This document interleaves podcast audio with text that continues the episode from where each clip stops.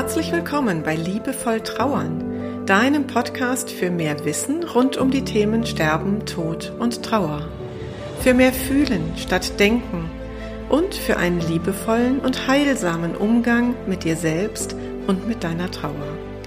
Ich bin Christine Kemkes und ich unterstütze dich sehr gerne darin, deine Trauer als einen wichtigen und wertvollen Teil deines Lebens zu akzeptieren und so auch deine Lebensfreude ganz neu zu entdecken.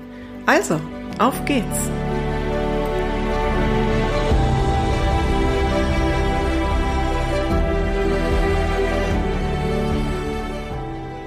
Herzlich willkommen zu dieser ganz besonderen Episode. Denn der Tag, an dem sie erscheint, ist der erste Geburtstag dieses Podcasts. Hooray! Happy Birthday! Heute vor einem Jahr, also an dem Tag des Erscheinens vor einem Jahr, am 8. September 2019, erschien meine erste Episode mit dem Titel Von der Bankerin zur Bestatterin. Und das ist bis heute eine Episode, die wirklich immer wieder gehört wird und viel gehört wird, weil der Weg ja doch ein bunter und etwas ungewöhnlicher ist von der Bankerin zu dem, was ich heute mache. Ich freue mich wie Bolle, dass seitdem 36 Episoden erschienen sind. Also im Schnitt drei Episoden pro Monat. Und ich bekomme wirklich ganz, ganz viel tolles Feedback von euch, worüber ich mich immer sehr freue. Ähm, Feedback in der Form, dass Menschen sich verstanden fühlen, dass Menschen eine Unterstützung bekommen durch die Impulse, die ich mit diesem Podcast herausgebe. Und vor allen Dingen freut mich ganz besonders, dass Menschen mir immer wieder zurückmelden, dass sie sich verstanden fühlen und dass sie das Gefühl haben, dass alles richtig so ist oder gut so ist, wie es ist und so sein darf, wie es ist und dass sie nicht irgendwie falsch gepolt sind, weil in der Trauer um einen geliebten Menschen irgendwelche Dinge passieren, die sie so von sich gar nicht kennen. Und das ist wirklich das, was ich erreichen wollte mit diesem Podcast, dass Menschen Unterstützung bekommen, die eben nicht in einer Trauergruppe sind oder ähm, in eine Trauerbegleitung gehen oder eben auch zusätzlich nochmal Impulse bekommen, um ihren eigenen Weg durch die Trauer zu finden. Also gibt's heute ein bisschen was zu feiern. Gleichzeitig habe ich mir die Frage gestellt, ob es diesen Podcast braucht. Also ob der Podcast das, was mal mein Anliegen war, tatsächlich schon erreicht hat und damit vielleicht sogar jetzt überflüssig wird. Also ich wollte ja immer erreichen, dass wir die Themen Sterben, Tod und Trauer aus der Tabuzone heraus mitten ins Leben, mitten in die Gesellschaft holen. Da hat sich in den letzten Jahren viel bewegt. Es ist einiges in Bewegung gekommen. Aber ich glaube, wir haben auch immer noch ganz, ganz viel zu tun. Und da möchte ich dich heute, liebe Hörerinnen, lieber Hörer, gerne mit ins Boot nehmen, dass wir gemeinsam weiter daran arbeiten. Ich hatte zuletzt ein Gespräch in meiner Trauergruppe, die ich hier in Düsseldorf vor Ort habe, und das hat mir wieder gezeigt, ja, wie sehr groß eben doch auch noch der Nachholbedarf ist. Ich höre es immer wieder, dass Menschen mir sagen, einige Monate nach dem Tod, kommt die Erwartungshaltung von außen, dass doch jetzt bitte irgendwie das Leben wieder normal weitergehen soll. Und wenn dann Trauernde aber immer noch rabenschwarze Tage haben oder in Tränen ausbrechen in bestimmten Situationen oder eben auf die Frage, wie geht es dir, nicht jubelnd antworten können, alles super bei mir, dann ist das schwierig im Umfeld und dann passiert so ein Rückzug in meiner Wahrnehmung von beiden Seiten. Also das Umfeld zieht sich zurück ähm, und möchte nicht konfrontiert werden oder ist verunsichert, wie es eben nach so vieler, vielen Monaten, vielen Wochen ähm, oder vielleicht sogar nach Jahren eben mit diesen Tränen umgehen soll. Aber die Trauernden selbst ziehen sich halt auch zurück und sortieren quasi im Vorfeld schon vor, vielleicht kennst du das von dir selber auch, wem sie was erzählen, wem sie ihren Schmerz in welcher Form zumuten wollen. Und ich glaube, es geht da gar nicht so sehr ums Zumuten, sondern vielleicht ist die Facette, die wir uns anschauen dürfen, dass wir es dem anderen zutrauen, dass er mit meinen Tränen umgehen kann.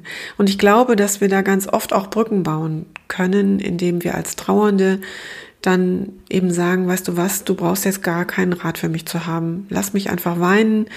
Ähm, danke für dein Ohr und wenn du bei mir bist, es ist einfach gut. Du musst nicht wissen, was du mir jetzt Schlaues sagen kannst, damit das weggeht. Es geht nicht weg und es muss auch gerade gar nicht weggehen. Die Tränen dürfen da sein. Und es hat auch noch eine weitere Auswirkung, wenn ich sage, auch die Trauernden ziehen sich zurück.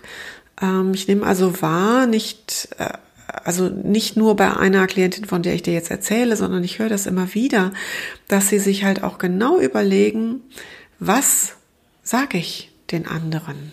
Und das Beispiel, das ich dir erzählen möchte, ist eine Klientin, die nach ähm, ein Dreivierteljahren nach dem Tod ihres Mannes in Urlaub gefahren ist, und zwar in ihre geliebten Berge zum Wandern.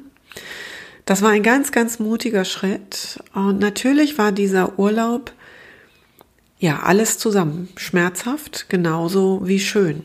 Schmerzhaft, weil sie völlig damit konfrontiert war, dass sie das nie wieder mit ihrem Mann gemeinsam erleben wird.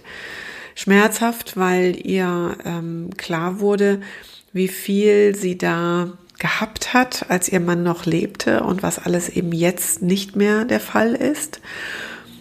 Und aber eben auch schön und beglückend, weil sie das alleine geschafft hat, weil sie auf den Gipfeln eine unglaubliche Aussicht genießen konnte. Also genau das, was äh, für sie eben auch die Berge immer so faszinierend gemacht hat so dass sie mit ganz bunten, gemischten Gefühlen zurückkehrte. Und dann kommt natürlich die Frage, und wie war dein Urlaub? Und ich finde, sie hat sich eine tolle Antwort darauf äh, überlegt. Sie hat nämlich gesagt, es war auch ein bisschen schön. Und diese Antwort lässt ja sehr deutlich durchblicken. Also es war auch schön, es gab gute Momente, aber es war eben auch echt verdammt schwer. Und das darf ja auch so sein und das muss man auch sagen können dürfen. Aber was dann natürlich passiert, ist, dass eine betroffene Stille entsteht und vielleicht noch ein Satz, der das Gespräch sofort beendet. Also zum Beispiel, naja, schön, dass du wenigstens in Urlaub warst. Du hattest ja ein wenig Erholung, das hat dir gut getan. So. Und damit ist das Thema vielleicht nochmal auch darüber zu sprechen, dass es schwer war und was daran so traurig war. Das Thema ist vom Tisch gewischt. Das heißt also, ähm, ja, wenn wir Dinge tun in der Trauer, die dem Umfeld signalisieren, es könnte vielleicht wieder sowas wie Normalität einkehren, indem wir einen Urlaub buchen oder indem wir Weihnachten feiern oder indem wir zum Geburtstag einladen. All diese Dinge, die für das Umfeld das Signal sind, ah, jetzt ist sie über den Berg, jetzt geht's wieder gut oder eher. Ähm, ja, all diese Dinge ähm, lassen manche Menschen auf den Gedanken kommen, oh, wenn ich das jetzt mache, dann nehmen sie gar keine Rücksicht mehr auf meinen Schmerz. Dann darf ich gar nicht mehr mit meinen Tränen kommen. Und das ist einer der weiteren Gründe, warum dann so ein Rückzug auch von Seiten der Trauernden passiert. So ist meine Wahrnehmung. Wenn du das für dich ganz anders erlebst, dann freue ich mich über deine, dein Feedback. Dann schreib mir einfach eine Mail an podcast.christinekemkes.de. Ähm, denn da gibt es sicherlich auch ganz unterschiedliche Wahrnehmungen. Aber das, was ich ganz häufig höre, ist das, was ich jetzt gerade geschildert habe. Und die Frage ist ja, was können wir denn alle gemeinsam tun, damit wir eben nicht zum Stillschweigen kommen, damit es ganz normal ist, so wie wir übers Wetter und über, über den Rasen oder über das schlecht sitzende Kleid sprechen eben auch über Trauer zu reden und über Schmerz und über Tränen und dass es ganz normal ist, dass das im Alltag dazugehört. Auch nach Jahren noch. Und dass das nichts Schlimmes ist. Auch da freue ich mich über deine Anregungen, wenn du Ideen hast. Ich möchte gerne eine Idee mit dir teilen, die mich schon länger umtreibt und die jetzt nochmal so anlässlich dieses ersten Geburtstags meines Podcasts nochmal stärker in mein Bewusstsein gerückt ist. Ich würde so gerne etwas machen für die Menschen im Umfeld von Trauernden. Für Kollegen, für Freundinnen und Freunde, für Bekannte, für Nachbarn, für Vereinskameraden, wer auch immer Kontakt hat mit einem trauernden Menschen.